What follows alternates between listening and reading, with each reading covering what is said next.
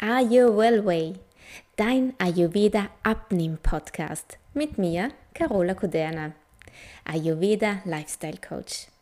Hier erfährst du alles rund um Ayurveda und das richtige Mindset und wie du das alles für dich und deinen Weg in den Wohlfühlkörper anwenden kannst. Hallo und herzlich willkommen zu dieser neuen Podcast-Folge. Ich freue mich, dass du wieder mit dabei bist, denn heute geht es um ein sehr spannendes Thema und auch ein Thema, mm, das so manche ja, Zweifel und Fragen immer mit sich bringt. Wir kennen ja schon die drei Bioenergien des Ayurveda, das wären zum ersten das Vata Dosha, das Pitta Dosha und das Kapha Dosha.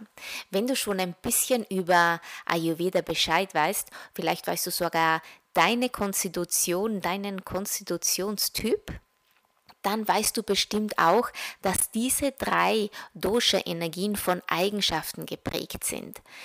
Das Vata-Dosha ist zum Beispiel unser aktives Dosha.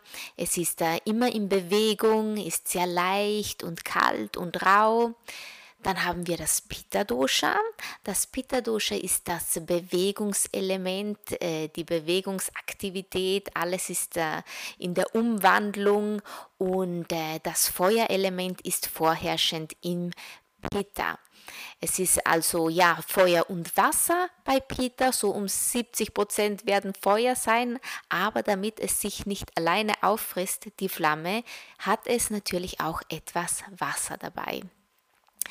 Das Kafferelement ist unser erdendes Element und äh, ja, hat die, die Eigenschaften eher träge und ähm, ja, und ist halt unser Dosha-Typ dem man einfach das Übergewicht nachsagt. Damit möchte ich jetzt einfach mal ein bisschen aufräumen, denn es ist ein ziemlicher Irrglaube.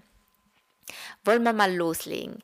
Also, Kaffer hat eben die Eigenschaften, dass es eher träge ist, schwer in die Gänge kommt und natürlich ist es so, dass es einem nachgesagt wird, wenn man viel Kaffer hat, dass man dann auch automatisch übergewichtig ist oder auch den Hang zum Übergewicht hat. Das lässt sich vielleicht nicht bestreiten, der Hang ist bestimmt da, aber natürlich ist es auch so, dass Ayurveda, die ayurvedische, ayurvedische Wissenschaft, mm, ja darauf basiert, dass äh, die Menschen ihr eigenes äh, Gleichgewicht finden und auch behalten. Und sind wir in unserer Konstitution, ganz gleich welcher Konstitution, ob jetzt Vata und Pitta oder Kapha und Vata, hm, wenn wir in unserem Gleichgewicht sind, haben wir auch keine Gewichtsprobleme. Also ist es ganz egal, hier mal das Dosha. Natürlich ist es so, dass wenn wir Übergewicht haben, dann ist es manchmal so, dass mm, unser Kaffee erhöht ist. Das ist leicht möglich. Das Kaffee ist erhöht, wir neigen dazu, träger zu sein, weniger Lust auf Sport zu haben, wir brauchen länger, um in die Gänge zu kommen und uns aufzuraffen, vielleicht etwas Bewegung zu tun oder uns etwas besser zu ernähren. Am besten natürlich nach unserer Konstitution. Es ist aber natürlich auch so, dass auch ein Vata-Typ Übergewicht ansammeln kann. Denn ähm, meistens ist es ja so, dass Übergewicht ist bedeutet, dass man nicht im Gleichgewicht ist. Man ist nicht in seiner Balance. Und das passiert nach, natürlich auch dem Vata-Typen und natürlich auch dem Pitta-Typen. Obwohl Pitta natürlich eine ganz tolle Verdauung hat, einen tollen Stoffwechsel. Und trotzdem kann es sein, dass ähm, auch ein Vata- oder ein Pitta-Typ Übergewicht hat. Denn äh, besonders wenn man Pitta isst, ich kenne das, ich habe sehr viel Pitta in mir, da, ähm, wenn man im Ungleichgewicht ist, neigt man einfach dazu, die Sachen zu essen, die einem so gar nicht gut tun. Wie zum Beispiel Süßes bei Pitta und äh, Fettiges. Man mag Pizza und Pommes, man mag Kuchen und Kekse. Alles, was so richtig schön säurebildend ist und gar nicht gut ist für Pizza.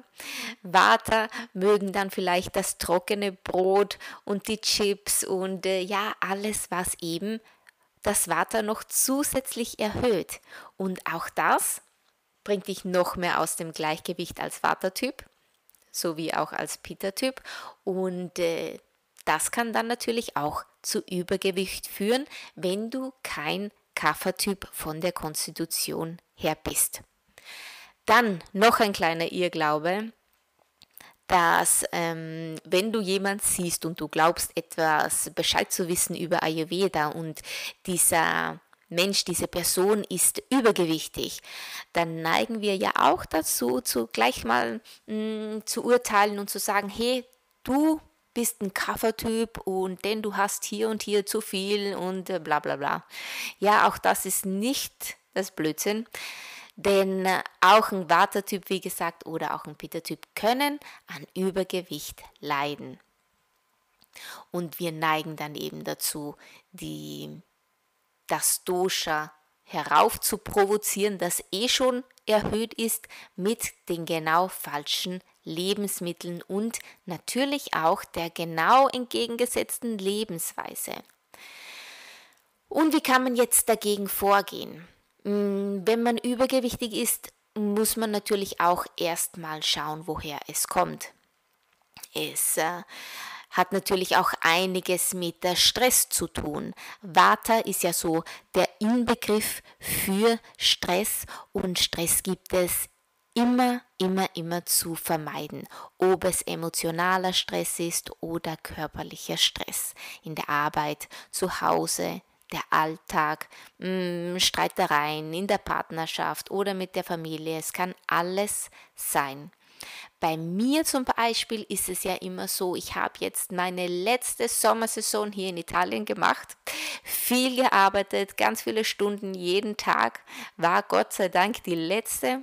Und es ist so, trotz meines Pitters und meinem sehr, sehr guten Stoffwechsel, hm, habe ich dann doch dazu geneigt, eher wie ich schon vorhin erwähnt habe, eh viel auf Süßes und, und äh, Fettiges auch Lust zu haben. Das bekomme ich jetzt wieder in den Griff, dass jetzt wieder ruhiger ist und ich mich wieder mehr auf mich selbst konzentrieren kann. Aber mm, ja, wie gesagt, wir sollten immer schauen, was wir genau gerade brauchen, wo unser Stress liegt und wie wir den so ein bisschen reduzieren können.